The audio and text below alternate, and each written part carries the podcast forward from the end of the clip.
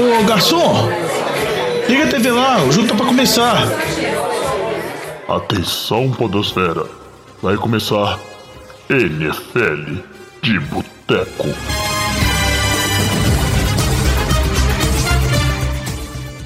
Bem-vindos a mais um NFL de Boteco, seu podcast preferido sobre futebol americano. Eu sou o Thiago de Melo e hoje temos aqui na mesa do Boteco Diogão Coelhão.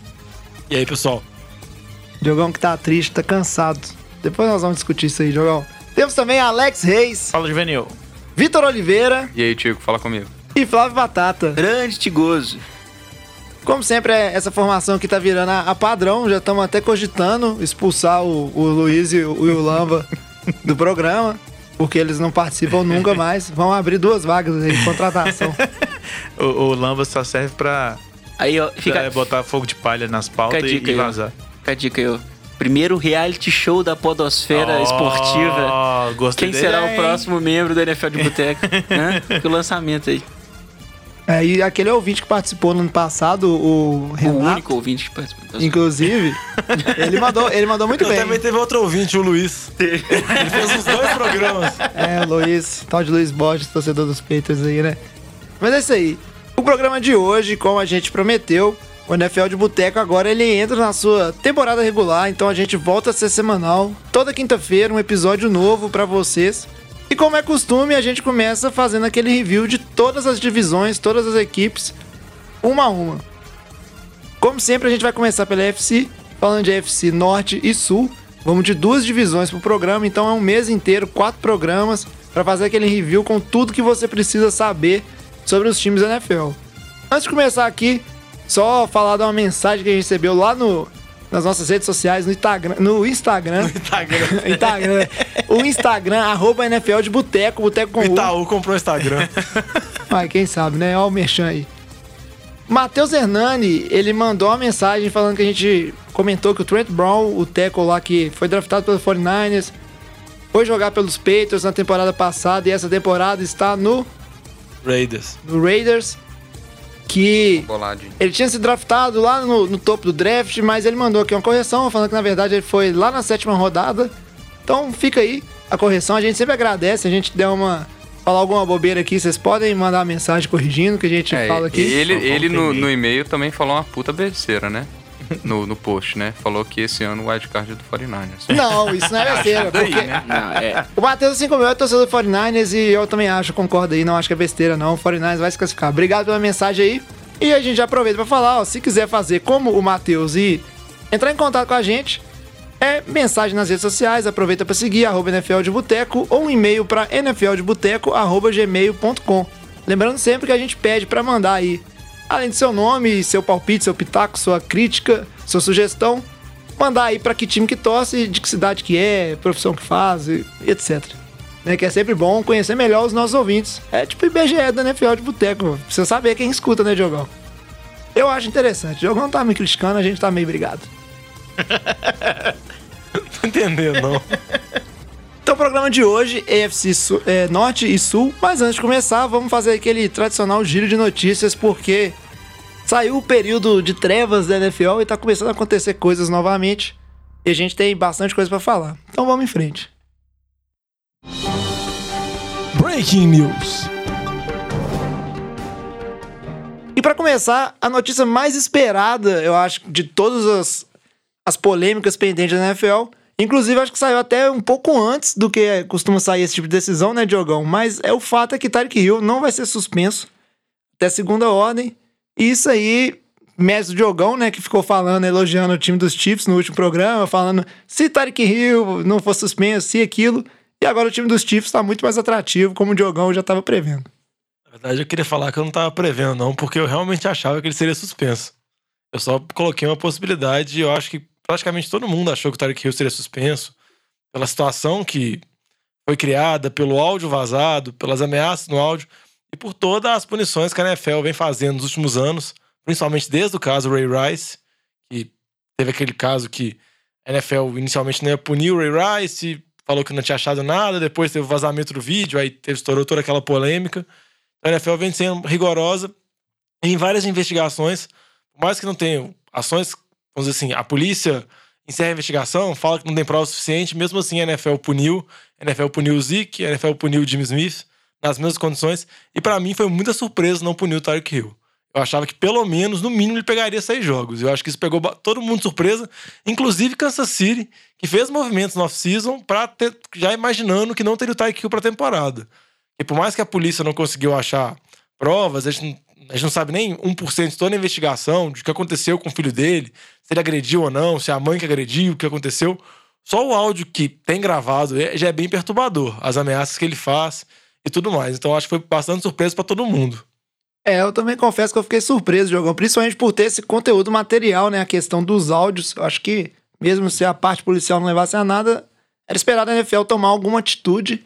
Fiquei bem impressionado e não sei o que, que pode ter de importância dele ter influenciado nisso, porque quer queira, quer não, é um wide receiver, por mais que o time dos Chiefs é um, é um time empolgante e depende um pouco do Tyreek Hill também. Mas me surpreendeu bastante. Será que isso é uma mudança dos tempos? A NFL vai tentar aliviar? Ou será que esse caso não, só não teve a polêmica, assim, esfriou e a NFL sentiu por bem que não precisava punir? Realmente não sei, porque tem outros casos que não tiveram tanta polêmica assim, não tiveram tanta repercussão e a NFL puniu. Se você pegar as polêmicas que teve nos últimos dois, três anos, só realmente esse caso, o Tyreek Hill, que não teve nenhuma punição. Geralmente, quando o jogador era investigado, tinha certa especulação em torno dele. Igual eu falei, por mais que não, a investigação criminal da polícia não desse provas e não decorresse como tudo mais, ele era punido. O Zeke mesmo foi punido, o Zeke foi investigado de novo. O pessoal brinca que o Gudel adora o Zeke, toda início de temporada tem uma investigação com o Zeke, então eu não sei o que, que fez, vamos dizer assim, a NFL ser mais benevolente com o Tyreek Hill. Óbvio que a gente não sabe tudo, as informações. Então tem muita coisa obscura, mas eu acho que foi surpresa pra todo mundo, como eu disse. É, eu acho engraçado que é um outro, é um segundo caso de Kansas City com provas materiais, né?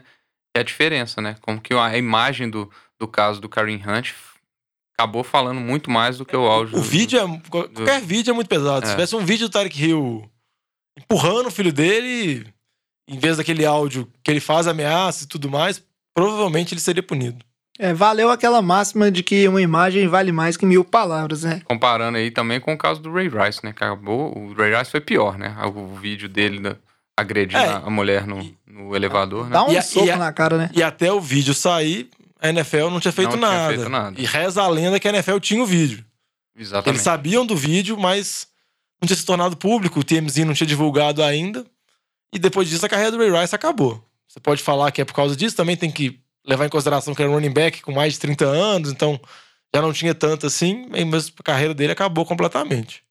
É, acaba até porque, normalmente, esses jogadores de futebol americano, o destino de trabalho deles costuma ser ou na mídia, ou fazendo ações sociais, ou promovendo projetos, né? A imagem deles. E aí o Ray Rice, com o que fez, tá lá curtindo os milhões dele, mas não tem como ser uma figura pública mais. Seguindo em frente com as nossas notícias, a gente tem que falar aqui do Jaron Reed, defensive tackle de Seattle, que foi suspenso por seis jogos. Uma perda aí considerável para a linha de, de Seattle, né? Que já não, vamos dizer assim, não era das melhores. Era uma linha boa, mas se desfez esse ano com a troca do Clark, que foi lá pro Kansas City, que se desfez também dessa lista lá do Houston e do DeFord. E nessa dança aí parece que Seattle tá levando a pior. É, só pra contextualizar com a situação do Tyreek Hill, essa suspensão de Jaron Reed também foi por violência doméstica, também foi uma investigação, não sei se agora início de 2017, início de 2018. Já tem tempo a investigação, também não gerou, vamos dizer assim, queixas criminais, nada do tipo, mas a NFL puniu. A gente não sabe qual prova tem, qual peso que ela adotou. Mas Jaron Reed é um jogador que vinha crescendo, temporada após tempo- apó- após temporada com o Seattle. Na última temporada, ele foi o jogador de, interior de linha que teve mais sacks, tirando Aaron Donald, né? Porque o Aaron Donald é, é outra espécie jogando, não dá pra comparar ele com outros jogadores. E igual o Jovem falou, já perderam o Frank, Clark, agora perderam o Reed por pelo menos seis jogos. O Pete Carroll vai ter que mais uma vez reinventar com a defesa dele, que ele vem remodelando dela depois da Legion of Boom, pra conseguir manter um time competitivo. É, e sempre foi uma característica do time de Seattle ter uma linha defensiva agressiva. Temos que ver como é que o Pete Carroll vai conseguir resolver essa aparente falta de material humano que ele vai ter no início da temporada. Só para fechar o nosso bloco de notícias, a gente continua aqui acompanhando de perto as últimas novelas de fechamento de contrato, a lista ainda aí do- dos jogadores importantes, vamos dizer assim, relevantes que estão aí forçando ou em busca de um contrato. uns prometendo holdout, ou não jogar, outros só, né, fazendo aquela negociação. A lista aí passa por Michael Thomas, Só dar uma pitadinha, parece que o Michael Thomas pede um salário de pelo menos 20 milhões por ano. Parece que ainda tem certas divergências com o Saints. Ele não chegou a ameaçar holdout como o outro você vai comentar, mas parece que o valor que ele quer e o valor que o Saints quer pagar pra ele ainda tá um pouco distante. É o Michael Thomas, que é o principal barra único recebedor do time dos Saints, que inclusive na sequência aí nem é um receiver, né? O running back, que é o Alvin Kamara, que seria o número 2. Não, e se você olhar os números do Michael Thomas desde que ele entrou na liga, são completamente absurdos. Assim, a porcentagem dele de recepções por, por passe, junto um receiver que praticamente não dropa a bola, que quando tem a bola nas mãos agarra, e junto com um QB muito preciso. Então, ele e a combinação dele e do Drew Brees, mais que o Drew Brees tá nos finais, nos anos derradeiros da carreira dele, ainda é uma combinação muito forte. E o Michael Thomas já pode ser considerado um dos melhores receivers da liga. É, um ajuda o outro, né? Com certeza, boa parte dos números do Drew Brees ali, nos últimos anos, ele deve ao Michael Thomas. O E Brees que ganhou o, o, o prêmio ESPYs de recorde quebrado do ano, qual o recorde? de jardas. Aí, ó. tá Aqui vendo? tem informação. Que tem informação. É muito importante isso aí. E seguindo a lista aqui- Achei um pouco de desdém nessa Não, fala não foi, mas não, tudo bem. não foi, não, não foi desdém, gente. Os, reco- os recordes na, da NFL fazem história. e Tem recordes muito importantes sendo quebrados ano a ano. Não, Pra mim, você fala que os recordes nasceram para serem quebrados. Não, é um clichê, mas eu acho que sim. É melhor que o futebol, que o recorde era mil gols do Pelé, que o único que quebrou foi o Romário, contando os gols desde que ele tá na escolinha de criança. O Romário não, não quebrou o recorde do Pelé, não. O Romário só chegou a mil gols. Ah, O Pelé tem 1.300 gols contando gol de exército também. Pois é, mas eu, seu comentário à parte aqui, eu só queria dizer que eu acho bacana ter recordes e futebol não tem recordes, isso eu acho pai. E o Túlio Maravilha também chegou a mil gols, já conta a conta dele. Ah, Só Túlio? pra acrescentar. Aí não tem jeito não. Vamos, vamos seguir aqui. Pelo menos a estatística, a estatística da NFL são sempre oficiais. Seguindo a nossa lista, a gente tem que falar também do Melvin Gordon, running back dos Los Angeles Chargers. Vitinho, no programa passado, elogiou bastante o, o backfield dos Chargers. E eu acho que o Melvin Gordon merece né, um bom contrato, né, Vitor? É, ele, ele carregou bastante o Chargers no, no início da temporada e, e quando ele ficou fora naqueles, naqueles poucos jogos antes do, dos playoffs, ficou evidente a, a, a queda de produção do ataque do Chargers. Então, assim, e ele que já ameaçou que ele quer a troca. Ele tá pistola. Ele, tá, ele é o tá- mais ele- nervoso ele tá do- bravo. do- dos que estão, então ele já ameaçou uma troca, é, solicitar a troca e fazer um holdout se, se não derem é, o contrato que ele tá pedindo. Então, assim, eu acho que o Chargers está correndo um risco grande. Eu acho que ele é uma peça importantíssima desse ataque. é, que junto com o Kenan Allen e com, com o Hunter Henry, ele talvez sejam as três principais armas, co- considerando que o Tyreek Hill também saiu do time, né? Então eu acho que Eu? o Tyrell Williams. Tyre- Tyrell Williams. Williams. Eu confundi tudo aqui. É, E assim, se considerar o ataque do, do Chargers sem a ameaça do, do, do Melvin Gordon, eu acho que pesa muito com relação à à posição do Chargers aí para a briga de playoffs, eu diria. Só pra completar, eu também concordo que ele merece, mas pagar running back, a gente sabe a novela que é na NFL, a dificuldade que tem. Que tem mais que Todd Gurley conseguiu um contrato bom, o Le'Veon Bell não conseguiu o contrato que ele queria, mas conseguiu um contrato bom, David Johnson, todos renovaram recentemente. Mas a gente sabe a dificuldade, a gente sabe o tanto que o time não valoriza isso, então essa situação do Gordon é uma situação que me deixa dúvida. É, e o Todd Gurley, que até o momento está se mostrando um contrato bastante questionável. É. E a situação tem que aproveitar mesmo a situação do Chargers, que é um time que tá com a janela de Super Bowl aberta, tem que ir pro tudo ou nada. A hora de pedir dinheiro realmente é essa. Só para colocar aqui. é, na época não era nada questionável o, to- a- o contrato do Todd Gurley. A gente até elogiou a ação do Rams, mas é o risco que se corre com o running back, né? Seguindo a lista, só pra fechar, a gente tem também. É, J... Ih, tá errado, é J. Davion, Jadavion Clown. não é G. Vadeon, não. Jadavion Clown parece uma, a- a placa de vídeo, tipo, né? Jadavion. A distração é errada. Essa é a nave de Star Trek. É, J. Davion Clowney, Jadavion defensive end do Houston Texans. Esse aí eu já acho que ele não tá. Vamos dizer assim, ele é bom jogador, mas vai ser bem, bem interessante como é que vai ser o fechamento desse contrato, porque eu acho que ele produz aquém do que se esperava dele, principalmente fazendo numa linha forte, fazendo dupla com o J.J. Watt. Mas a gente sabe que defensive end tá sempre buscando aí o salário mais alto da categoria. Então é uma coisa bem difícil, assim, eu acho que tende a se alongar. É, só pra situar, ele tá no ano dele que ele tomou a tag, Tem todas, já teve uma certa especulação no início, da off-season falando que ele poderia ser trocado tudo mais. Também lembrando, o Clown foi draftado com a escolha 1 dos Texans. Eu acho ele um muito bom jogador. Óbvio que você, talvez você pode falar, ah, ele é um top da, da liga, etc. Talvez não seja, mas ele acha que ele é muito bom, ele é acima da média, tanto pressionando quanto, quanto o jogo terrestre. Mas eu acho que pela situação que vem se mostrando Houston, pelas especulações que tem de ter mandado o GM embora, e agora o Bill O'Brien é o cara que manda lá e fala que o Bill O'Brien é um dos defensores que não vale a pena pagar o salário pro Clown, que isso vai acabar impactando o futuro do time. Eu acho que o Clown deve jogar essa temporada em Houston e provavelmente na próxima temporada deve sair. Esse é o que eu acho que não vejo muita mudança da situação dele. É, a tag que a gente já, já fala algumas vezes, que é uma alternativa que o time tem, pro, principalmente pro caso daqueles jogadores que têm históricos de lesão, né? O Clown, ele, ele tem apenas duas temporadas boas, vamos falar assim. Nenhuma delas ele chegou à marca de 10 sacks. E, e ele tem um histórico de lesão que preocupa. Então, é aquele caso. Você joga o ano na tag, se ele não tiver a lesão, ótimo pro, pro, pro ano de salário. Agora, uma lesão pode complicar bastante a questão dele. E é a posição, vamos falar assim, a escolha correta de Houston. Né? É, e vai ser interessante ver, é sempre interessante ver jogador em ano de contrato, vamos dizer assim, né? Performando, porque tende a ser anos de tudo ou nada e eles, os bons, bons mesmo, eles costumam integra, é, entregar. Para fechar a lista, Trent Williams, left tackle de Washington. Aí eu acho que isso aí é só questão de tempo mesmo. Left tackle é coisa que, além de ser cara, costumam os bons left tackles, eles, vamos dizer, se integrar ao time de uma forma geral e ficar bastante tempo num time. E considerando a situação de QB de Washington, tendo draftado um QB calor, eles nunca vão querer abrir mão né, de um linha ofensiva que eu acho que é de bastante qualidade, que é o Trent Williams. Eu acho que eles não querem abrir mão, mas o Trent Williams, igual o Melvin Gordon, ele também tá pistola, ele também falou que se não for dado um contrato para ele, ele não vai. ele não vai treinar, vai fazer holdout, etc. E igual você falou, com a situação que o Washington tem, ainda mais com o Dwayne Haskins, QB calor, tem que manter o jogador. E, mas isso aí eu tenho dúvidas como que o Washington vai lidar com a situação. Esse foi o giro de notícias e agora a gente vai para a parte principal. E... Principal, ô louco, bicho do programa. É porque eu tava falando. Você entender que eu sou meio dislexo. Não eu tava falando principal, já pensando em programa. E aí eu meti um R lá no meio do caminho. Mas a parte principal do programa de hoje, que é falar sobre as duas divisões da UFC, fazer aquele apanhado geral. Ô Fábio Júnior, traz aquela porçãozinha de batata frita e uma cerveja gelada pra nós.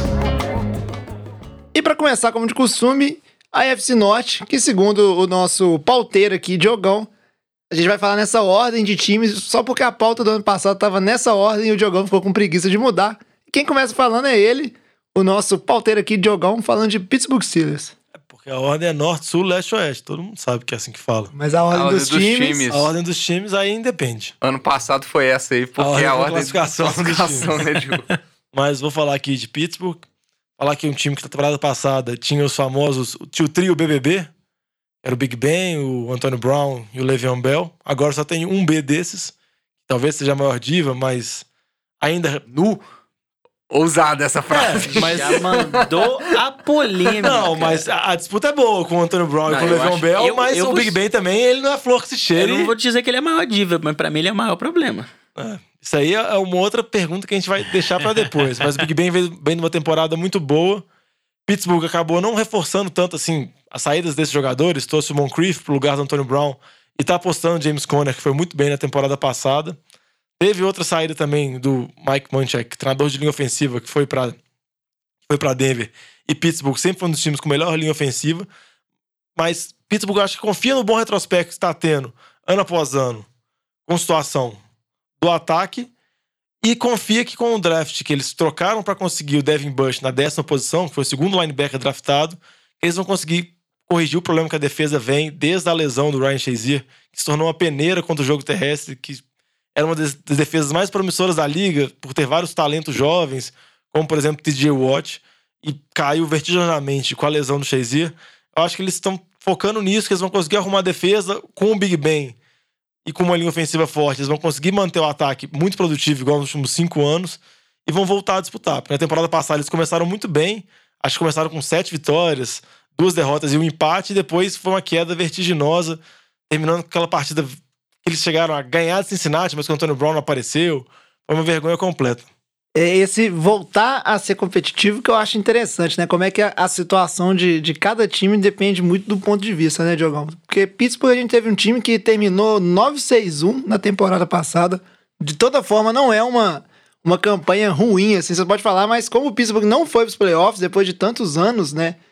Aí vira aquela coisa, nossa, o que que tá acontecendo? Será que o time de Pittsburgh acabou o gás e é a hora de renovar? Essa geração é vai, não vai? Questão de problema interno. Eu ainda acho que continua sendo um time forte, é um time bom. Não acho que foi uma campanha ruim, né? Teve seus problemas. Inclusive. É a campanha na primeira parte da temporada foi muito melhor do que a campanha que terminou mesmo. Foram uma sequência de derrotas. Teve aí, só foi ganhar de novo o jogo contra o Cincinnati, mas já tinha largado a divisão. E igual você falou, é, é porque também depende da expectativa que é criada. Pittsburgh sempre é cotado nos últimos anos como um time postulante ao título, um time para chegar na, na, final da FC e perder pro New England Patriots, para variar. entendeu? Sempre essa é a expectativa. É, o negócio que, que Pittsburgh também é um time tão sólido, tão bom, que é, eu tava até vendo um dado interessante que esse ano eles subiram no draft, como você bem falou, para draftar o substituto do Shazier. Devin Bush. E, e aí, a última vez que o Steelers ele fez um pick né, dentro dos top 10 foi lá em 2000, quando eles pegaram o Plexo Burris, um wide receiver, com pick 8. Então você pensa assim, Pittsburgh ficou, estamos em 2019, ficou 19 anos sem draftar ninguém no top 10. Isso é tipo um sinal de uma, de uma franquia muito sólida, né? É, na é história que eles tiveram. Pittsburgh tem seis títulos, né, véio? Ou uma franquia muito pão duro que não troca. ou, ou que troca pra trás. Mas é, porque, mas é porque o time vem de campanhas muito boas. Aí a pergunta que eu queria fazer na mesa aqui, já que o Batatinha até deu um teaser. Pittsburgh das últimas temporadas sempre foi um time envolvido com polêmica, extra-campo. O pessoal falava que, era, que eram as Kardashians da NFL. Sempre muito bafafá. O Antônio Brown saiu, o Le'Veon Bell saiu. Ficou o Big Ben. Vocês acham que agora Pittsburgh vai ter um, um, vestiário tranquilo assim? Que o Big Ben vai ser quem vai mandar no vestiário e não vai ter problemas? Ou você acha que ele gosta de um drama e ele vai criar drama pra, pra ter dano na temporada? Eu acho que um, dramático melhor que três. Então acho que essa foi a, a, a, melhor coisa que Pittsburgh fez, assim, de ponto positivo pro time. Olhando o lado positivo, não vou nem falar que isso foi positivo, porque eu acho que o, o Bell e o Antonio Brown são puta jogadores. E principalmente o Antonio Brown. Eu acho que o. Eu ainda não vi é, o James Washington ou o Moncrief é, aptos a cobrir esse papel do, do Antônio Brown. Acho que vai ter muita dificuldade para o Juju, que se destacou muito no ano passado, principalmente é, pelo espaço que tinha. Mas, assim, falando do, do, drama, né? É, eu acho que melhor, acho que agora é um ego grande só dentro do vestiário. Mas que o Big Ben ele gosta de causar polêmica, principalmente nas, em, em, entrevista com a imprensa, né? A gente lembra até polêmica com o Mason Rudolph, esse cara ele arrumou, né? O QB calouro que não tinha nada a ver com a história. Mas assim, eu acho que em termos de, time, pro vestiário antes de jogo, assim, eu acho que isso, isso ajuda. Eu acho que a questão do Antônio Brown é, no final da temporada ficou, deixou muito evidente isso. Eu acho que isso é muito prejudicial para o time que está nessa disputa, que está nessa briga por playoffs. Mas eu ainda acho assim, as perdas desses, dessas duas estrelas não colocam mais o Pittsburgh como um candidato a Super Bowl. Eu acho assim, eu acho que ainda é time de brigar para os playoffs, mas eu acho que não é mais. Não vai ser unanimidade igual sempre foi, igual você falou. Ah, é o time que vai lá perder dos Patriots. Eu acho que esse ano vão se falar muito de Kansas City, vai se falar muito de Chargers, vai falar muito de Colts. E acho que esses times vão aparecer antes do, do dos Patriots, é, o, dos Steelers. Isso aí não quer querer que não, né? Le'Veon Bell e Antônio Brown, eles continuam sendo dois dos melhores jogadores da liga nas suas posições e não tem como reparar esse tipo de perda. Eu só acho que vocês deixaram de falar de uma briga interna de Pittsburgh que continua lá firme e forte, que é do Big Ben com o Mike, Mike Tomlin. Tomlin. É. Porque ano passado, não só o Big Ben, o Anthony Brown também, mas fez, ele fez duras críticas à comissão técnica e às decisões de, de jogo. E eu acho que isso aí é uma coisa que não vai terminar. O Big Ben já tá naquele nível meio Aaron Rodgers, onde é o QB que dá pitaco em tudo, em plano de jogo, como é que tem que ser a jogada. Então tem essa briga um pouco por poder lá que eu não sei se vai estar tá resolvida. Eu acho que tem um, uma questão a mais aí que vai, que vai ser um ano interessante para a gente analisar, que uma discussão que se tem muito na mídia americana, que não se tem com Aaron Rodgers ou com Tom Brady ou com esses QBs de grande calibre, é o Big Ben é o, é o QB que ele é por causa do, do Antônio Brown ou o Antônio Brown que é o, que é o receiver que é por causa do Big Ben? ano passado, né? Diz então, então, assim, acho que isso dois. sempre, sempre é, tava sempre à tona na, na mídia. E esse ano a gente vai, vai ver quem que faz a diferença para quem, né? Eu acho que vai ficar muito feio pro Big Ben se ele tiver desempenhos bem abaixo do que ele estava tendo na temporada passada. E eu acho que uma questão que, que o Jovem levantou e que, que eu tinha na cabeça é que essa, essa, esse problema que ele tem com o Tomlin pode se, se piorar, pode, pode se enfatizar muito por causa de, da, das outras estrelas terem sumido, né? E a, e a coisa concentrar muito no, no líder do, do, do vestiário, que é o Big Ben, ter desafiado o técnico do time. Então, assim, é, estar desafiando o técnico do time. Então, acho que pode ser que o vestiário exploda muito rápido essa temporada se o Big Ben não, não, não vestir a camisa do time como o time mesmo, ao invés de vestir a camisa como a casinha dele que ele manda. Né? Então, acho que eu, eu sempre olhei para o Big Ben como sendo um QB que, que causa problema demais, que tem pouca liderança, que, que, que enfim, tá sempre caçando problema nos outros para falar da, das coisas que ele não fez. Entendeu? Então, assim, eu acho que ainda, ainda tá uma bomba relógio esse vestiário ali. E agora, deixando o Pittsburgh Steelers de lado, a gente segue em frente para falar da segunda franquia mais tradicional dessa divisão, vamos fazer assim, que tá sempre disputando, sempre dando trabalho, que é o Baltimore Ravens. E quem vai falar de Ravens pra gente é o Vitinho. Ah, o Ravens é, é, eles tiveram duas movimentações, principalmente é, interessantes no ataque, né? Que foi a chegada do Mark Ingram, que veio de, do Saints, e o draft do Hollywood Brown, receiver. Eu acho que as duas foram muito no intuito de ajudar o Lamar Jackson, né? O Mark Ingram ele tem uma característica bem melhor do que os, os running backs é, recentes do, do, do, Ravens na parte de receber bola, tanto que lá no, no, no Saints a grande dificuldade das defesas contra o Saints era saber se quando o Mark Ingram ou o Camara estava em campo se ia ser um jogo terrestre, um jogo ou um jogo aéreo com, com os running backs. Eu acho que isso traz uma, uma dinâmica um pouco diferente para o ataque do, dos Ravens. Não sei se eles vão utilizar isso é, bastante, é, e teve a chegada do, do Earl Thomas para a defesa, que foi bastante desmantelada, né? A gente, eles perderam o, o CJ Mosley, perderam o. É Darius Smith. Darius Mitchell. Darius Suggs saiu. Darius Suggs saiu. Então, assim, é uma defesa que me preocupa. A secundária, eu acho que é uma secundária boa ainda. É, a troca do safes do, do, do Eric Weddle com, com o Earl Thomas, eu acho que é, é uma melhora. O, o Corner, que foi draftado ano passado, que eu esqueci o nome agora, jogou muito bem na temporada passada, ele jogou bem. Então, assim, a secundária eu acho que é uma boa parte e eu quero ver se esse time vai conseguir segurar os jogos terrestres e colocar pressão no QB, igual colocou na temporada passada. E aí o que me preocupa é um jogo, um time que tem uma, um ataque tão voltado para o jogo terrestre, igual foi o, o Baltimore, que foi o time com mais carregadas, mais jogadas terrestres na temporada passada. É, e ainda assim não foi o que teve mais jardas, ficou atrás de Seattle.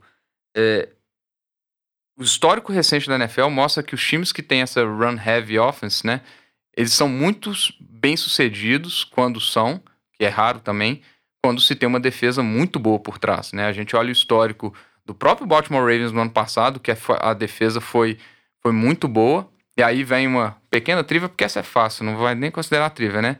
Só teve um time melhor do que Baltimore segurando o adversário em pontos. Fácil. É... Então nem contou, né? Essa não foi fácil. Pra quem não tá me vendo, eu tô rindo bastante. a, minha, a minha única dúvida é se o Batata ele chutou com convicção estatística ou ele falou com clubismo. Não, convicção estatística.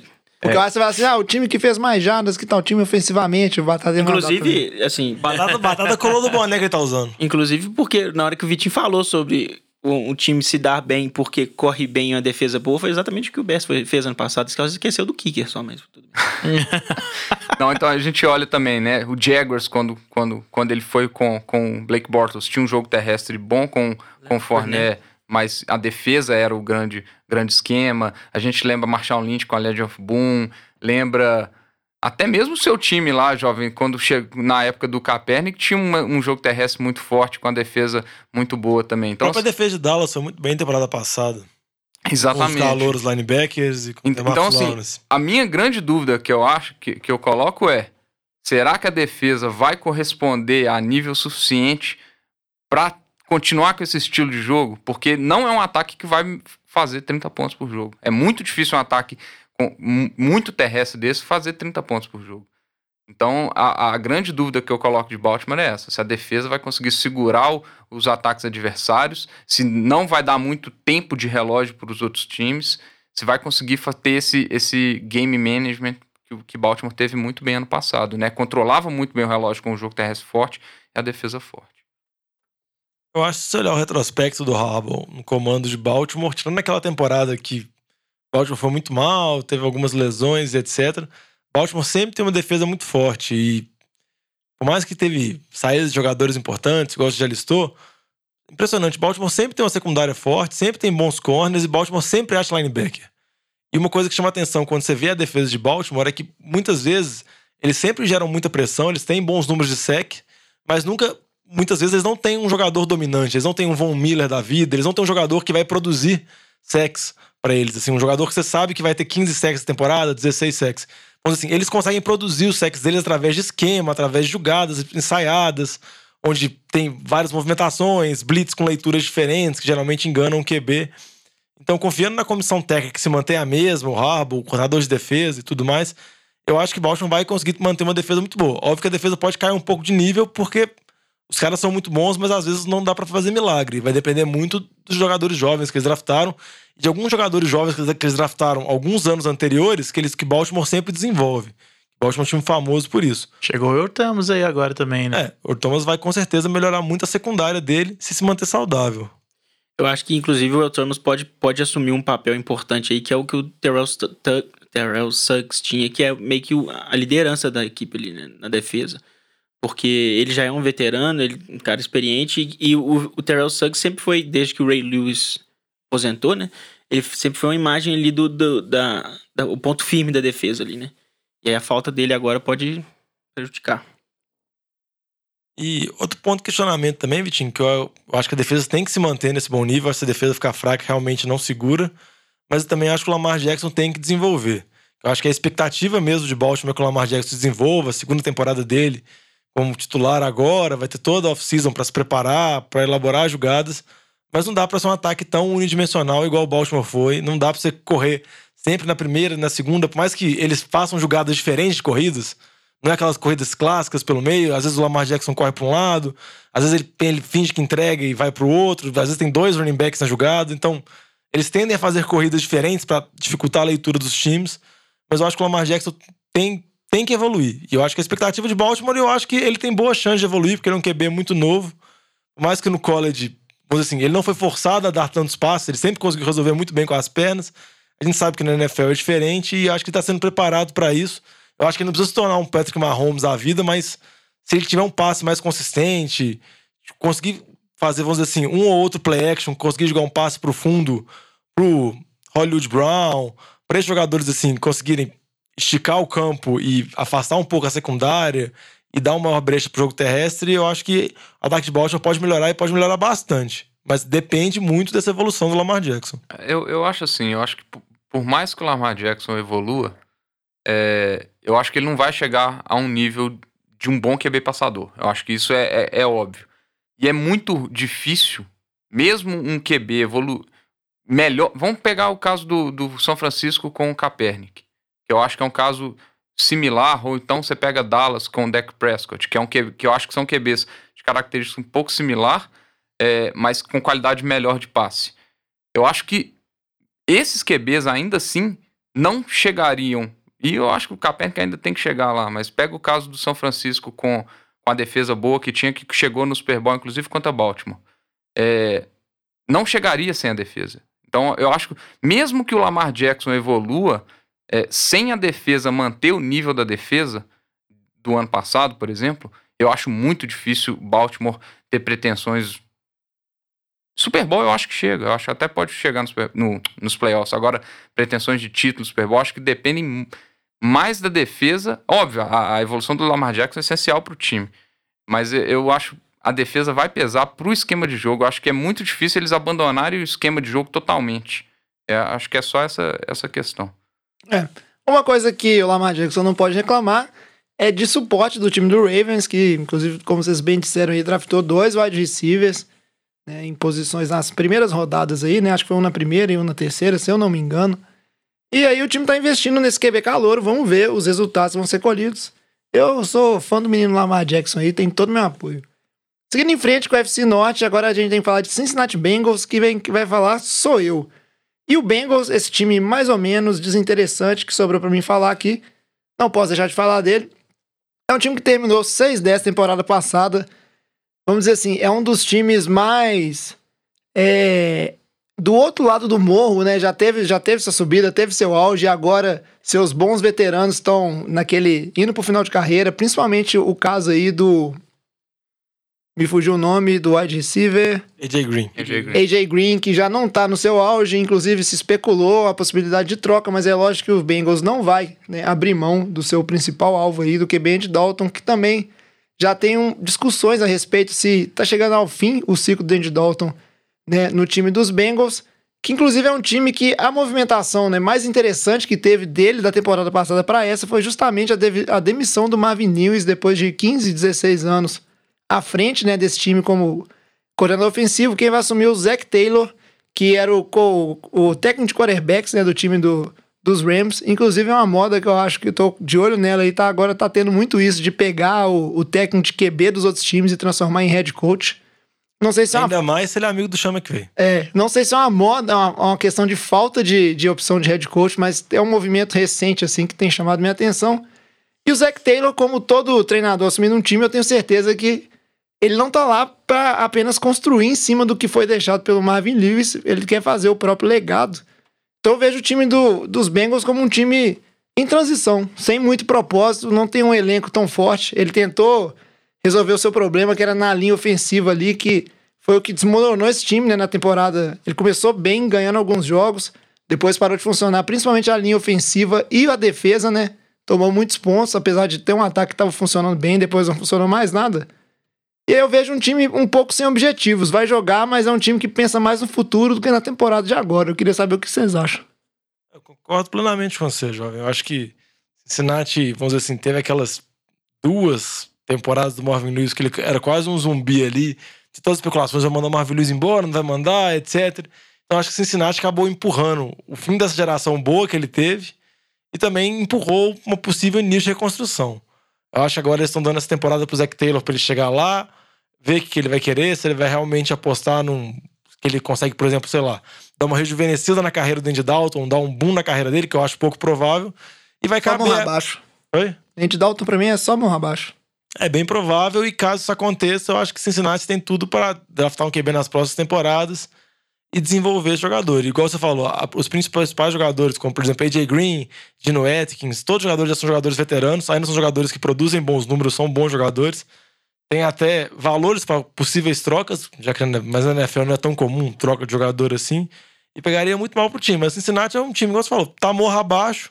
E eu não vejo muita perspectiva. Acho que a esperança que a torcida tem é, primeiro, uma mudança na administração do time, depois de vários anos do Marvin Lewis.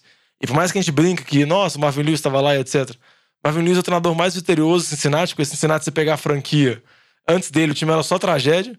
Com ele, por mais que o time não tenha ganhado nenhum jogo nos playoffs, o time pelo menos ia a alguns playoffs, era competitivo, chegou a ganhar a divisão. Teve aquela temporada do Dalton, que ele teve muitos bons números, que ele acabou machucando no final, que eu acho que é a temporada mais próxima do Cincinnati chegou a não sei, alme, almejar chegar no Super Bowl ou numa final da AFC. E eu acho que essa temporada do Zac Taylor é a temporada de testes mesmo. Vai ver, vai analisar e tem que olhar. E Cincinnati continua com a zica, né?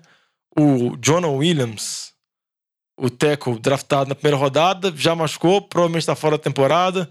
O John Ross, que foi draftado, também machucou na primeira temporada, nunca deu nada.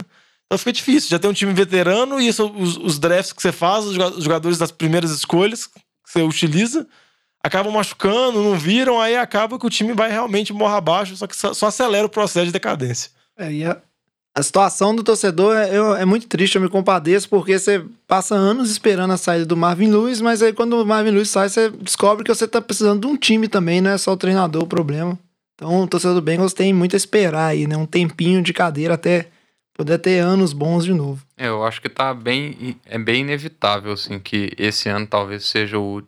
Talvez não. Eu acredito veementemente que esse ano vai ser o último ano do Andy Dalton lá. Não vejo sentido. É um time que tá focando nos últimos dois drafts na reconstrução da linha ofensiva. E eu acho que é simplesmente preparando o, o, o terreno pro, pro QB jovem num- numa turma que tem falado bem é, desse próximo draft. E no momento que você tem um QB, que é a referência da escala de QB mediano da, da liga, não é bom sinal para você ir em lugar nenhum, considerando que o resto do seu elenco não é nada espetacular. É, se você olhar de plantel, nunca você vai falar que o resto do plantel, tirando o QB do, do Cincinnati Bengals, é um dos melhores da liga. Então, eu acho que é bem inevitável que eles estejam tentando reconstruir o terreno, é, principalmente em termos de linha ofensiva, para o QB de franquia que eles pretendem pegar no próximo draft. É isso aí. E pra fechar a EFC Norte, a gente tem que falar do último time, ficou por último, time sensação do momento, que inclusive na ordem do Diogão não era pra estar por último, porque quem foi o pior time na EFC Norte da temporada passada foi o Bengals, mas no ano retrasado, segundo métricas diogônicas, foi o Browns, que A ordem tá aleatória. terminou 0-16, inclusive. E aí a gente tem que falar desse time dos Browns, que terminou 7-8-1 e quem vai falar tudo sobre o time sensação do momento pra gente é o Batata. Olha aí, jovem, o time da América do momento. Esqueçam Dallas Cowboys. É, chegou aí, obviamente, todo mundo sabe, né? Odell Beckham Jr., Karim Hunt, o Oliver Venom, Sheldon Reed, Richardson. né? E, então, assim, você tem muita gente chegando. Você tem o, o head coach, que antes era o, o offensive coordinator interino, Fred Kitchens. né? Então, ele assumiu como head coach. E aí a, a questão que fica no, no Cleveland Browns é o seguinte: é, claramente você tem um time com muitas estrelas e que para isso virar um time que realmente sai do papel o estrelismo e vira um estrelismo em campo, depende do head coach.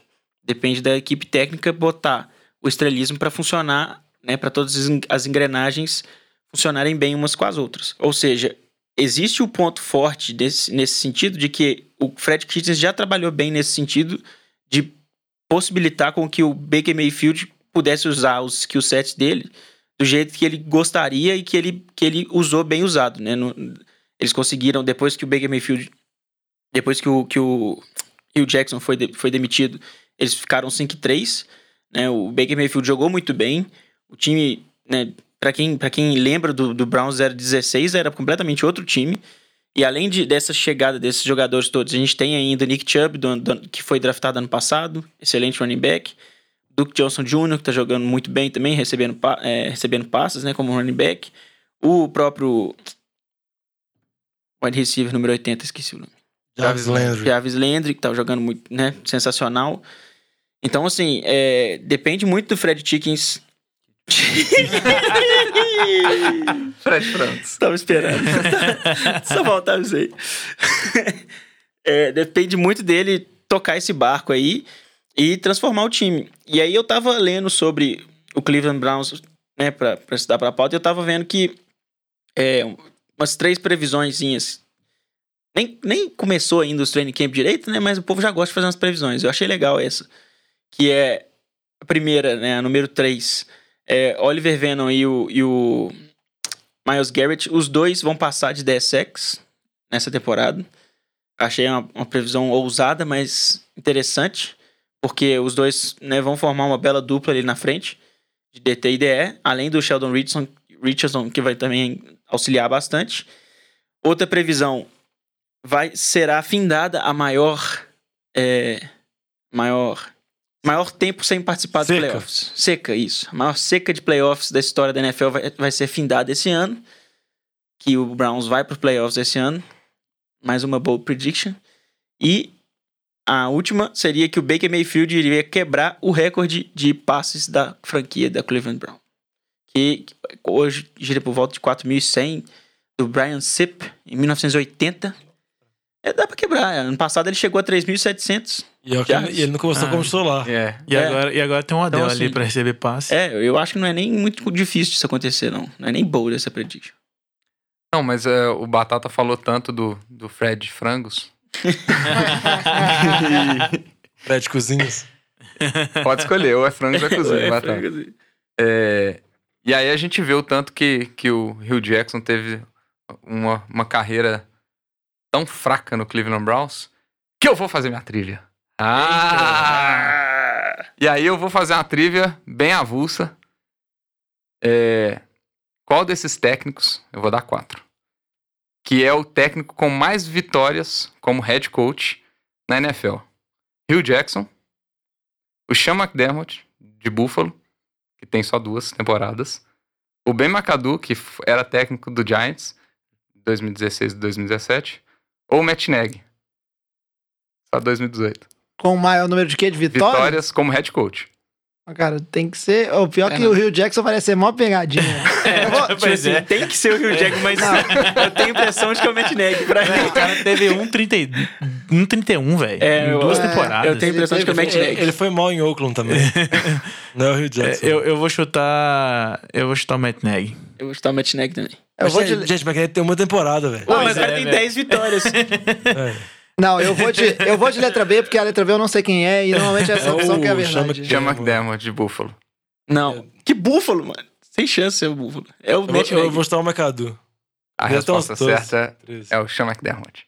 Olha só, velho. E, é, e é inacreditável, porque o, o Hugh Jackson ele tem um recorde de 11,44 e dois empates. É que ele foi muito mal em Oakland. Ele foi muito mal nas- em Oakland e muito mal em Cleveland. E o, o Sean McDermott, ele teve a temporada passada que o Buffalo foi pro, pros playoffs. Retrasado. Retrasada, que o Buffalo foi pros playoffs. E a temporada passada não foi tão mal, não foi tão mal assim, se você parar pra pensar. O, o, Mac, o, o Ben McAdoo ficou uma vitória atrás. É, e o Matt Nagy fica, como só teve uma temporada, ele, ele tá atrás. Tá vendo? Eu sou Mas bom de é, chute. é, é inacreditável que com tantas temporadas o Jackson fique atrás de, de técnicos que jogaram, que estão assim há, do- há duas temporadas na, É, com times nada, nada espetaculares, né? Você pegar Buffalo, não é um time Uhum. na- nada demais. Pegar Bears. Foi pro Love Taratelo. Uma notícia aí pro torcedor do, do Bengals que ele tá lá, né? De coordenador de defesa, se eu não me engano. Ou não? Acho que ele, tá, ele tava só Acho que como, ele tava na temporada passada. consultor. Ah, entendi. Ah, então, boa notícia pro torcedor do- dos Bengals aí. Só pra finalizar a parte que o Batata falou do Cleveland, que o Vitinho fez a trilha, eu acho que o principal calcanhar de Aquiles, pegando o gancho do outro programa, do Browns, eu acho que é a linha ofensiva. A linha ofensiva, se você olhar o elenco, o elenco é muito talentoso, com os recebedores, o QB, Baker Mayfield foi muito bem na temporada passada. A defesa tem vários playmakers, vários jogadores jovens que são muito bons. Mas eu acho que realmente a linha ofensiva é o calcanhar de Aquiles do time. Eu acho que é uma linha ofensiva, se você olhar nome por nome, não se mostra mu- muito bem. Por mais que foi bem quando o Fred Kitchens assumiu na temporada passada como coordenador de ataque, melhorou bastante. Mas eu acho que essa pode ser a principal dificuldade de Cleveland. A gente sabe que times com linhas ofensivas não tão boas, complicadas, pode desgringolar o ataque completamente. Houston, Texas. É, Não, o próprio Minnesota o Vikings. Minnesota Vikings.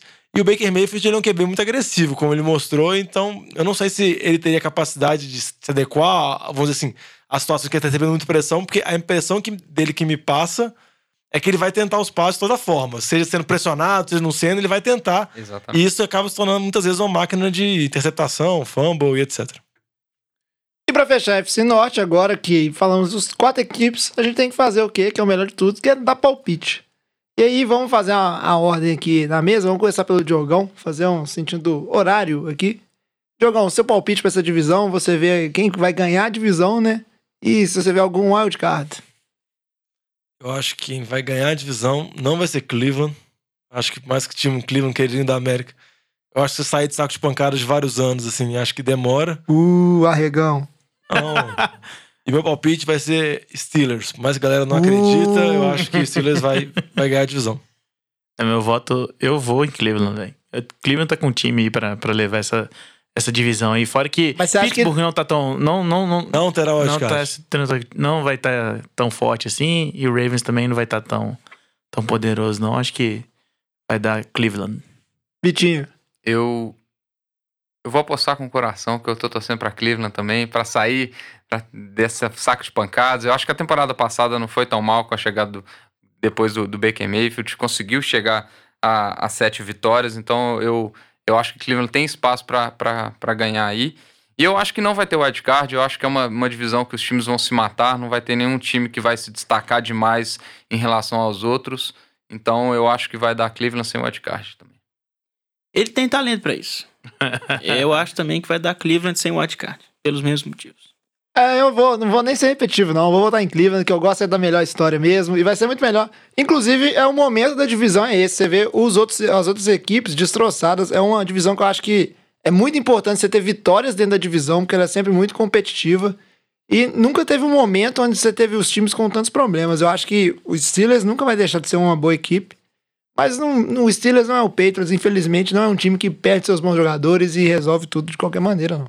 Não, e a gente. Eu, eu sempre tenho. se- exceto na divisão do Eagles, você sempre tem que torcer pela mudança de cenário, né, velho? Fora pelo fato também de que só o Diogão votou no Pittsburgh, então você não ia votar no Pittsburgh, né? Você tem que deixar o Diogão se fuder sozinho. Na semana 4, quando o Odell estiver chutando a redinha lá do field goal na cabeça do McErmay, vocês conversam comigo. É isso aí, eu também não dou wildcard. Então, pra seguir com o programa, que tem muita coisa pra falar ainda e já Até vai porque, né, ficando. jovem, não, não pode ter três wildcards igual. Não, mas eu, eu, eu sei fazer conta. Depois da primeira vez que eu pus três wildcards, eu parei de fazer isso. Mas agora então vamos falar da AFC Sul, porque o programa vai delongando e a gente tem que seguir em frente. Esse assunto é bom, hein? Merece mais uma cerveja. E pra começar a falar da AFC Sul, a gente volta de novo nele, Diogão Goelhão, que vai falar de um time que. Acho complexo falar desse time. Jacksonville Jaguars. É que foi o time que foi campeão do ano retrasado. E teve uma das defesas mais dominantes da liga, que foi uma defesa muito boa. O Vitinho já comentou no, ele falou sobre Baltimore. Tinha um jogo terrestre muito eficiente.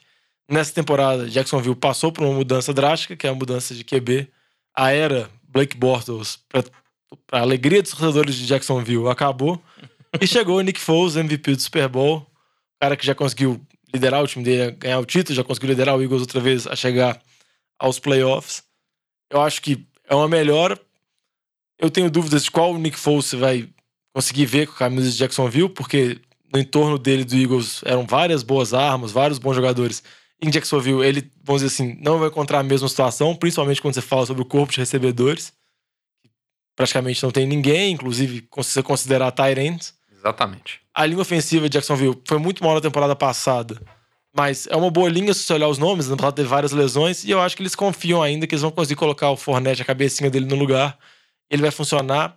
E é a aposta do Nick Foles, um novo QB, com o John DeFilippo coordenando o ataque, que foi o treinador de QBs dele da época do Eagles. E com o ataque engrenando, talvez vai conseguir diminuir um pouco as polêmicas no vestiário. Vamos dizer assim, os problemas no elenco vai fazer a defesa jogar no alto nível dela, porque ainda tem vários bons jogadores.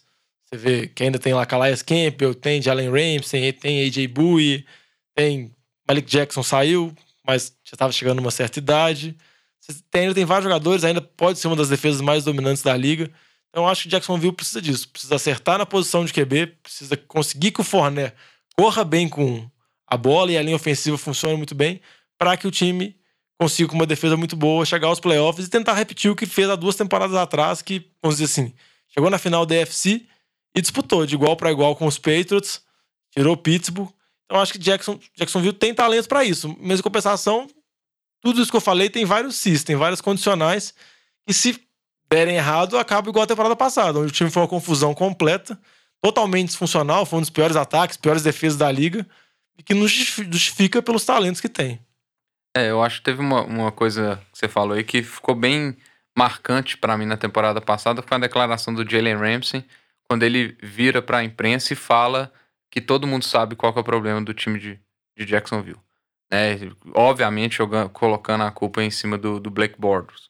Então, eu, eu acho que, igual você falou, acho que um, um aspecto muito importante, eu não sei nem se o Nick Foles vai jogar tão bem é, igual Precisa os, ser os ok. playoffs, mas ele precisa ser ok pra dar motivação suficiente pra aquela defesa querer jogar no Jogar nível naquele nível insano que eles isso. jogaram. Eu acho que você vê a, a temporada passada do, do Ramsey, do Bowie, fo- foram muito abaixo. Eu acho que, eu acho que querendo ou não, o, o- a performance do ataque tem muito é, por trás aí, principalmente para o aspecto emocional do time. Eu acho que pelo menos esse aspecto para tentar controlar minimamente o vestiário. É, a chegada do, do Nick Foles ela é bem importante nesse, nesse sentido. É, tem que ver também quantos jogos eles vão fazer lá em Londres, né? Porque isso Sempre faz faz. bastante diferença pra Jacksonville. Jacksonville sempre joga em Londres. Jogar em casa, né? Mas eles realmente jogam bem em Londres. Eles têm um retrospecto bom de vitórias.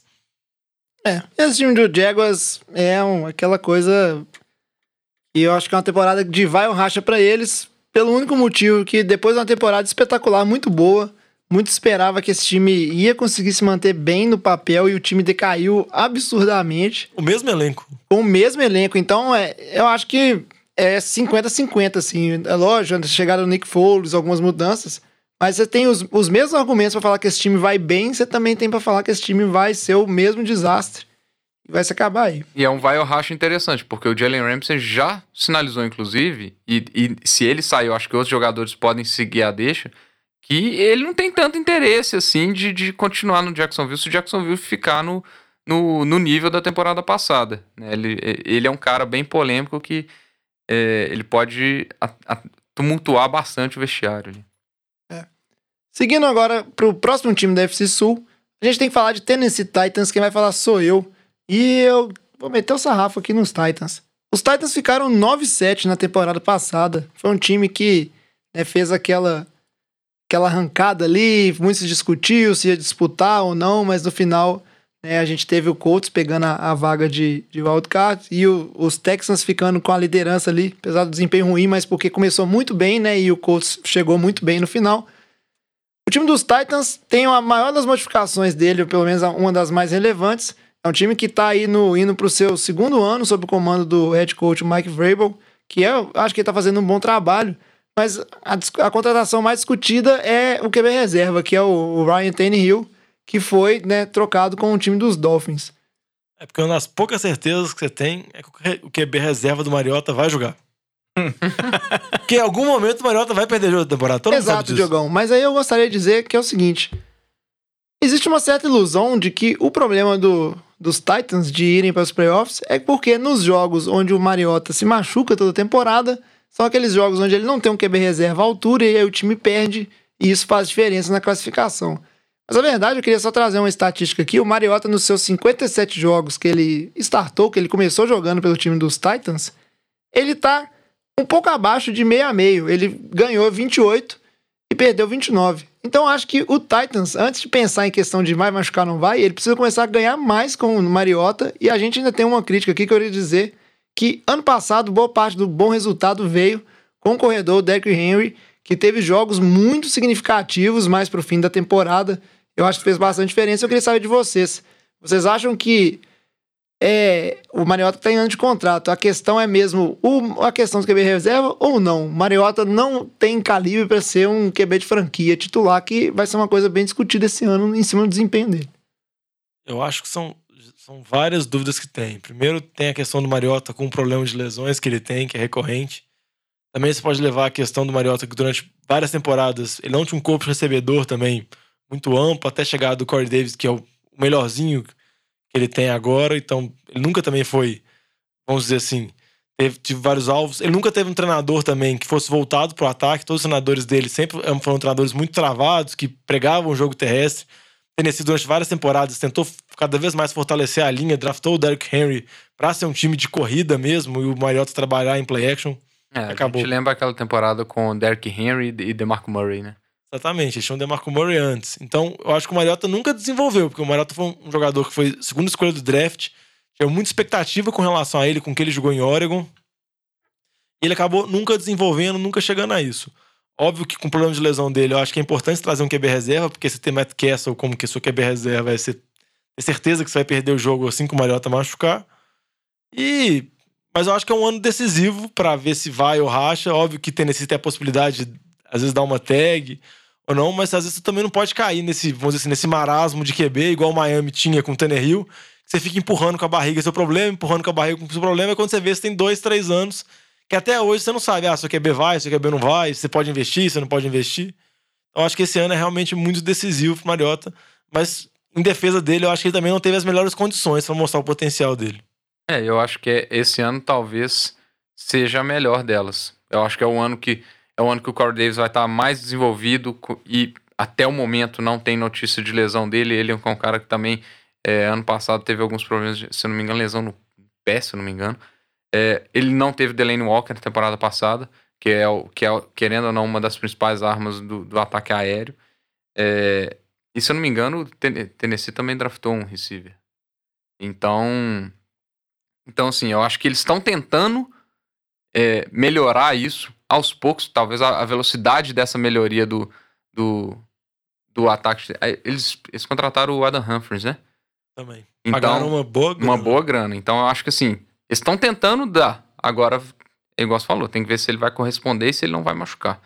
Eu acho que essa questão é, do QB reserva, eu acho que é exclusivamente olhando o time. Eles não estão. Eles, eles querem assim, o time ficou com nove vitórias, com o QB reserva, ele talvez chegaria a décimo e ia para os playoffs. Eu acho que é mais nesse sentido. É, agora, não, querendo ou não, você não vai querer construir sua franquia em cima de um QB que não joga 16 jogos na temporada. Eu acho que isso aí é bem, bem claro. Se for mais uma temporada que eles precisem do, do Ryan Tannehill, eu acho que a chance de, de um, de um contrato é grande. Grande, assim, uma renovação com o Mariota, eu acho que já cai bastante. É, vamos acompanhando essa situação dos Titans, mas aí a gente precisa seguir para uma equipe que é a queridinha, pelo menos aqui na mesa do NFL de Boteco. O pessoal tem gostado muito de falar do Indianapolis Colts, que quem vai falar dos Colts pra gente é o Alex. Pois é, né, jovem? Ano passado aí, Colts terminou 10-6, né? Foi pro.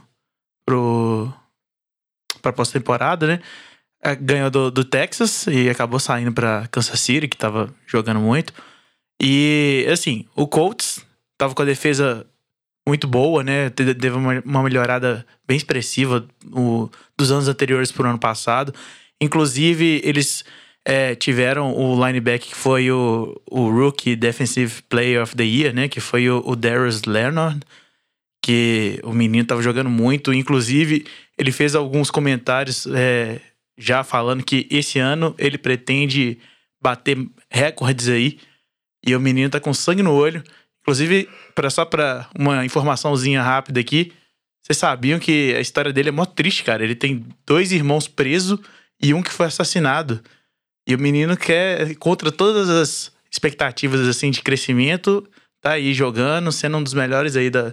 Foi o melhor do ano passado, né? Da é, calor do ano passado. Então, assim, tem boas expectativas. Agora, em relação ao ataque, a gente nem precisa falar que o Andrew Luck, se ele se manter saudável, né? Que é sempre uma questão. A gente nunca sabe se o Andrew Luck vai conseguir jogar o ano inteiro.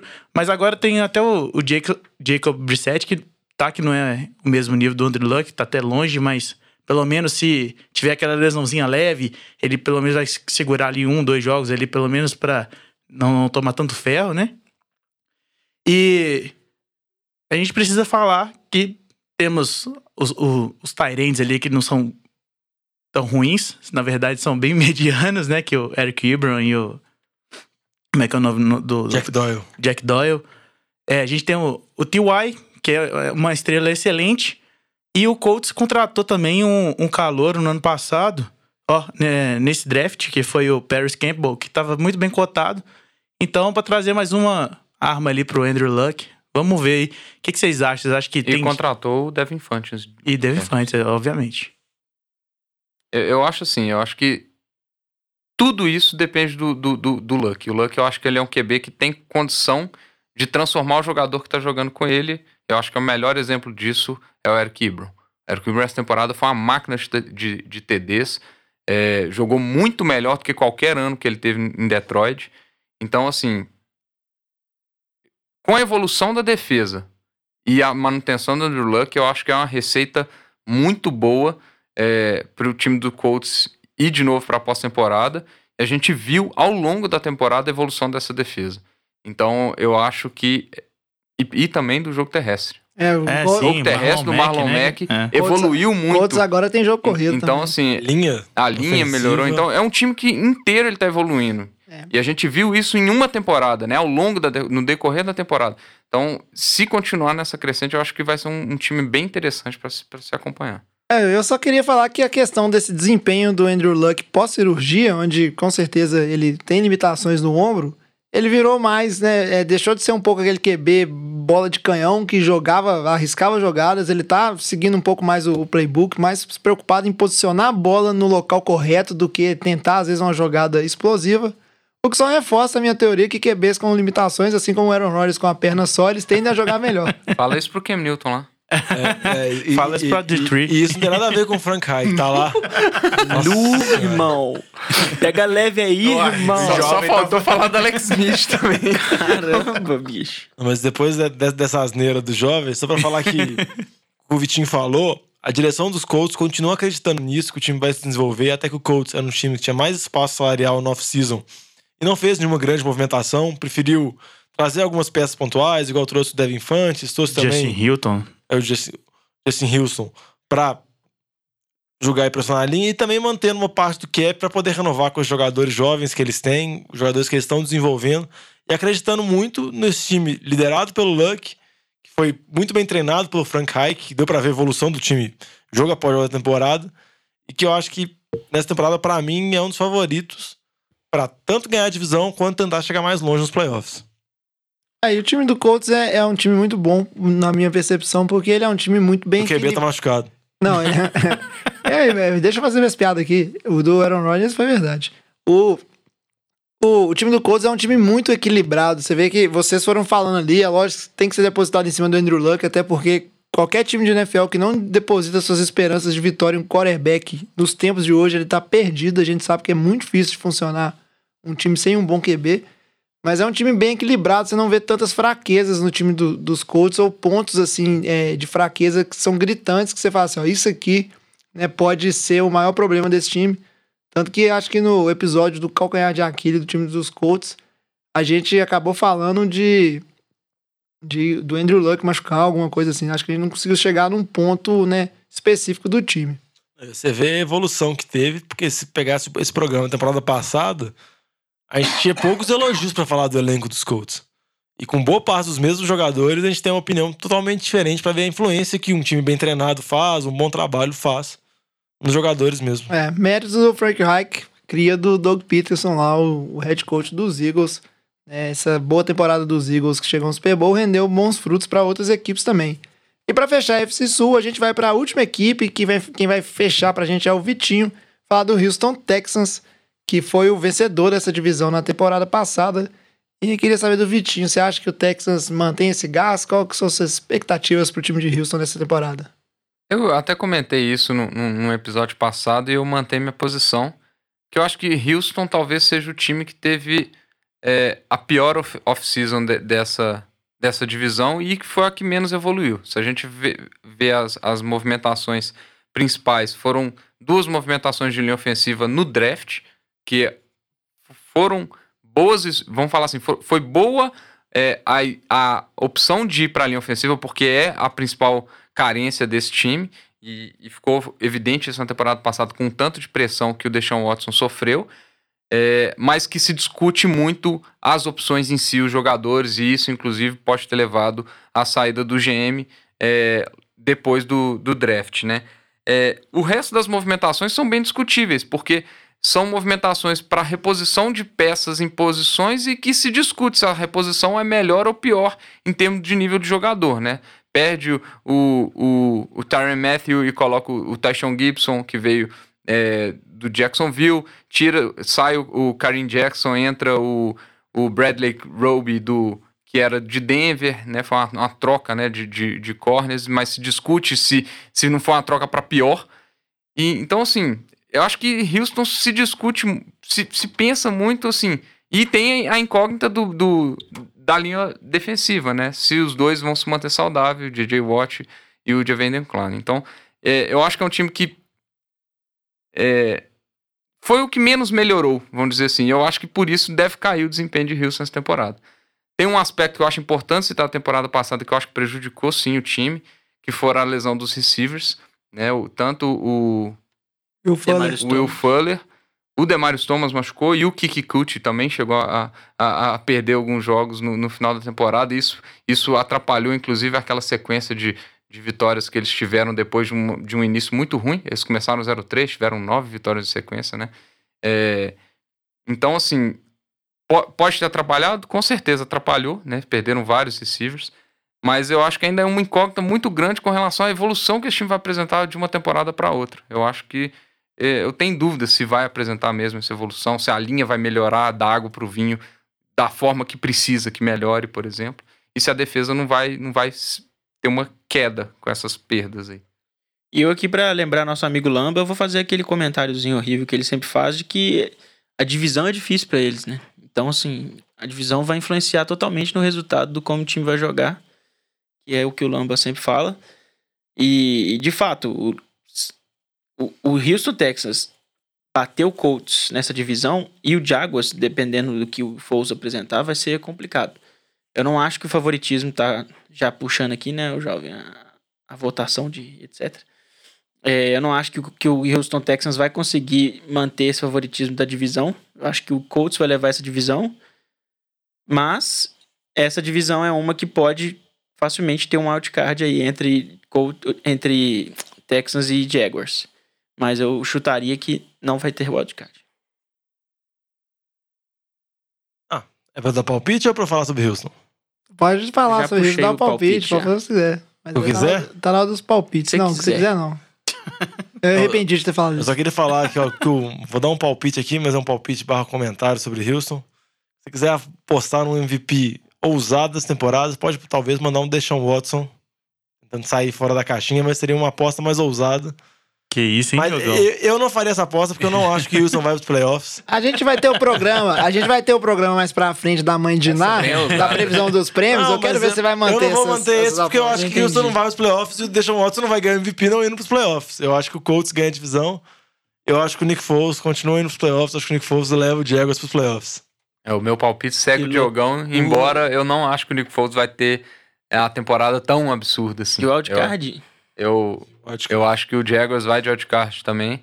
Eu tô na dúvida quem que o Batata vai pôr de wildcard, porque ele não pôs ninguém nem nas duas divisões. Se ele quiser pôr Miami, Vai Buffalo ou Jets, vai ser usado. Vai ser usado. Vai Vai ser, ser, vai ser Patriots já, wildcard. não, Ele pode pôr usado. três. Vai ser usado. Ele Kansas City. Vai pôr Kansas, Kansas Chargers City e e Oakland. É. Não, Oakland. Mas eu vou, vou na linha, eu acho que vai dar Colts e eu vou apostar aí é, no Jaguars de wildcard. É, eu tô nessa também. É. Indianápolis aí tá com tudo, vai levar a divisão. Jaguars vai de, de wildcard. Eu acho que vocês estão é, combinando voto antes. Concordo, mais ou menos. Eu acho que tem tudo pra levar o time dos Colts. Uma coisa interessante dessa divisão é que é uma divisão que a gente consegue aqui, conseguiria arrumar, vamos dizer assim, argumentos pra qualquer um desses times vencer a, a divisão. É ao contrário de outras que você vê claramente que tem times que estão bem abaixo, né? O Uns mais é equilibrados difícil, e outros. é um pouco mais difícil. Não, mas eu falo em outras divisões, assim. A gente não vai conseguir arrumar argumentos pro Bengals ganhar a FC Norte. Lá foi mais claro. Mas Lógico que vai. Considerando, fazer. considerando os seus cis, né? Que, ah, Nick Foles jogar bem, né? E o vestiário do Jaguars resolver, etc.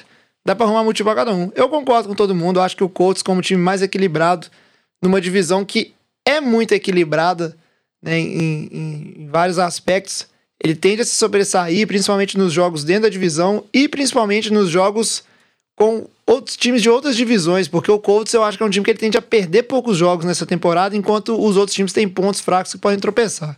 Eu gostei do Eu acho comentário que do vence. jovem, que ele fala que vai sobressair contra os times da divisão e mais ainda contra os times fora da divisão. Então, basicamente, seja, o Colts vai passar rápido na NFL. 16 zeros. Exato, por isso que ele é o meu palpite para vencedor dessa divisão.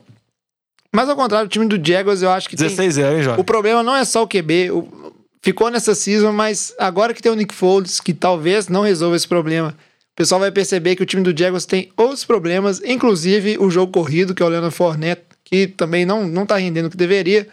E eu acho que o Houston, apesar dos problemas, é um time muito forte. Concordo com o Diogão que o Deshaun Watson não quer candidato a MVP, mas é que é um talento assim, muito interessante. então Nossa, acho eu que Houston. Pro, pro Deshaun Watson ser candidato a MVP, vai se falar muito no DeAndre Hopkins como candidato a Exato. MVP, velho. E confiando, e confiando no que o Vitinho fal- falou, que é a questão do- dos receivers se manterem saudáveis, a gente viu a diferença que o Will Fuller fez, né, quando ele estava saudável nesse time. Eu acho que Houston, como time explosivo que é, vai conseguir esse wildcard. Então vai ser só a inversão do ano passado. É, tem que ver se, é, igual a gente falou, né? Se a linha ofensiva dá, resolve aí, porque Não, o canhar desse time aí. não, tem que pensar que piorar é difícil, né? então, Aí mas- o Deshaun Watson ganhou 11 jogos com aquela linha, então. Ele já É tem só que ele morrer se continuar é. apanhando assim. É só ele não morrer. É isso aí. A gente fechou então as duas divisões do programa de hoje. Mais ou menos consenso na maioria aí. Esse ano não tá Ah, tendo Vamos terminar toda polêmicas. hoje? Não. programa que vem. Então vamos agora pro nosso bloco de encerramento. Ô, galera, nós estamos fechando a cozinha. Vocês vão querer mais alguma coisa? O bloco de encerramento de hoje é só pra encerrar o programa. né? A gente já vai ficando um programa um pouco longo, tinha muita coisa pra falar e A gente acabou se entusiasmando um pouco, mas acho que ficou bom o programa, acho que vocês vão gostar. Manda e-mail pra gente ou contato nas redes sociais, que é arroba NFL de Boteco, Boteco com U, ou NFL de Boteco, arroba gmail.com. A gente espera esse contato. E no programa que vem, agora lembrando que o NFL de Boteco volta a ser semanal, a gente vai falar das outras duas divisões da UFC, que são a leste e oeste, e vamos seguindo nessa saga aqui de revisar todos os times para você se preparar muito bem para essa temporada. Por que, que você tá falando, nossa? Você não vai estar programa que vem aqui? É verdade.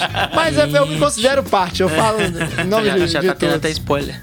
É isso aí, programa que vem tá aí. Vou pra roça, Diogão, vou lá. Mexer com, com as vacas lá, as Eu galinhas. também vou pra roça, então. Tá por- bom, então a fez uns essa porquinhos. Vambora. É. Fecha, fecha, fecha a régua, Não, passa a fecha conta. régua, Eu vou falar certo. Traz a Daqui a 15 saideira, dias a gente volta. traz a saideira, fecha a conta, passa a régua e até semana que vem. Valeu. Valeu. Valeu.